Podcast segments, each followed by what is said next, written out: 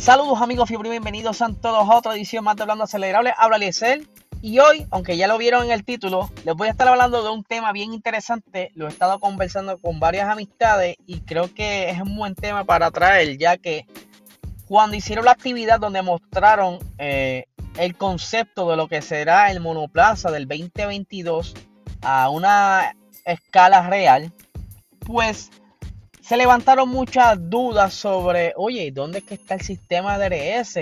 ¿Lo tendrán? ¿Lo eliminarán? Pues les cuento que la opción, aunque el reglamento no especifica, ¿verdad? Que lo va a eliminar, está aún opcional para ser utilizado durante la temporada del año que viene. Para hacer un poquito, ¿verdad? De historia, el DRS lo introdujeron en la Fórmula 1 eh, para eso del 2011 eh, ustedes saben que llegó un momento dado donde la aerodinámica no era, digamos, la mejor y para entonces tener una, una carrera donde hubiera quizás un intento de rebase era tan difícil alcanzar a su contrincante que es entonces donde nace este alerón eh, flexible, ¿no? Eh, con una pieza móvil, ¿verdad? Tiene un pistón que entonces inclina o pone horizontal el spoiler, por decirlo así. Y esto le da más drag, o sea, tiene más efecto downforce y le da una velocidad extra, lo que ayuda entonces eh, rebasar a su contrincante. Estos estando dentro de un segundo de, distancia y dentro de la zona de DRS marcada por diferente, dependiendo del circuito. Si no estás dentro del segundo eh, de distancia y en la zona DRS en el circuito no se podrá utilizar.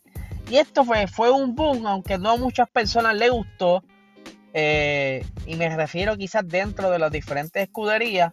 Pero sí, luego que le agarraron el sabor, eh, le sacaron provecho y fueron mejorando este diseño año tras año eh, incluso ya estamos en un punto donde durante la temporada los diferentes equipos, dependiendo en la pista donde estén, ellos juegan con el tamaño del, spoiler o el real wing para entonces tener mayor o menor eh, drag y así pues tener El, el, setup correcto dependiendo del circuito.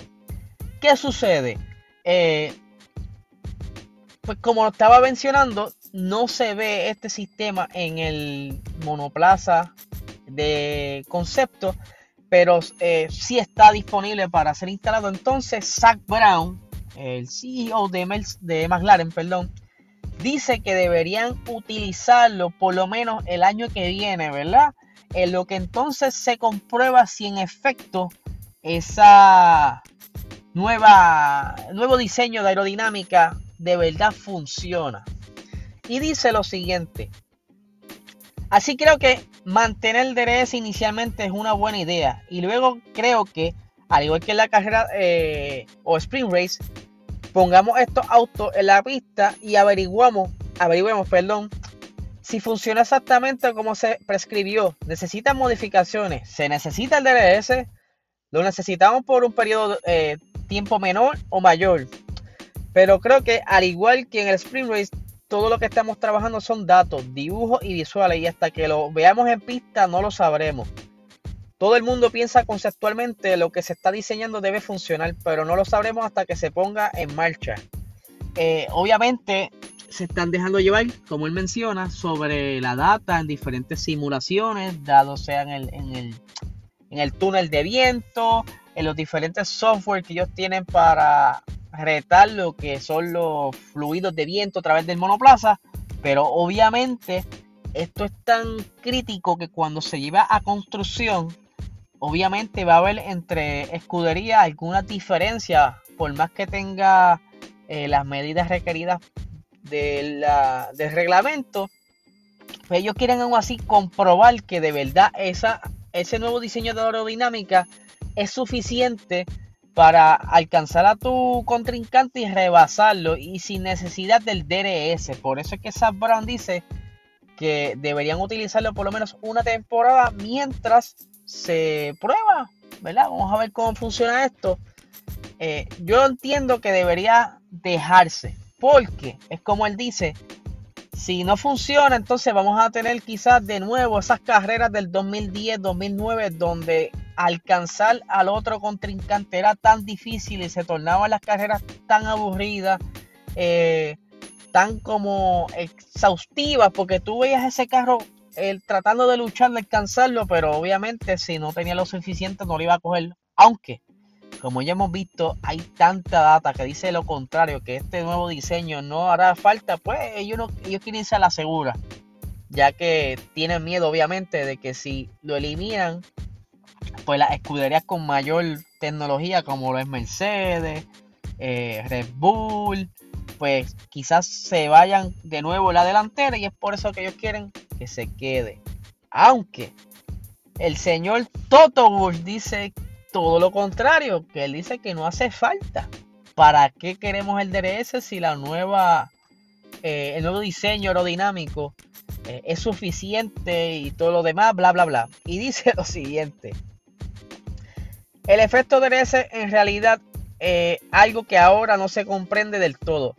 Creo que es un dispositivo aerodinámico que encuentro bastante atractivo para el deporte.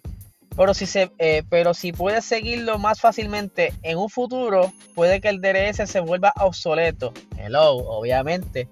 Eh, hoy es una parte fantástica del espectáculo. Es claro, si, si pueden ver que no hace falta, pero pues, obviamente pues, llega un momento dado, se puede eliminar. Pero no creo como que debieran sacarlo de sopetón en esta primera temporada con este nuevo diseño, porque como verdad, el temor de Zach Brown pudieran quizás darse contra la pared y tener esa mala suerte de sea una temporada aburrida.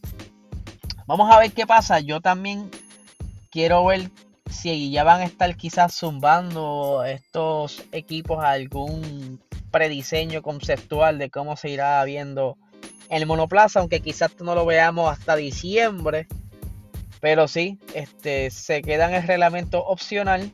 Yo me atrevo a apostar que todos van a poner el DRS, porque si uno lo pone, ya eso es quizás un poquito de ventaja sobre los demás.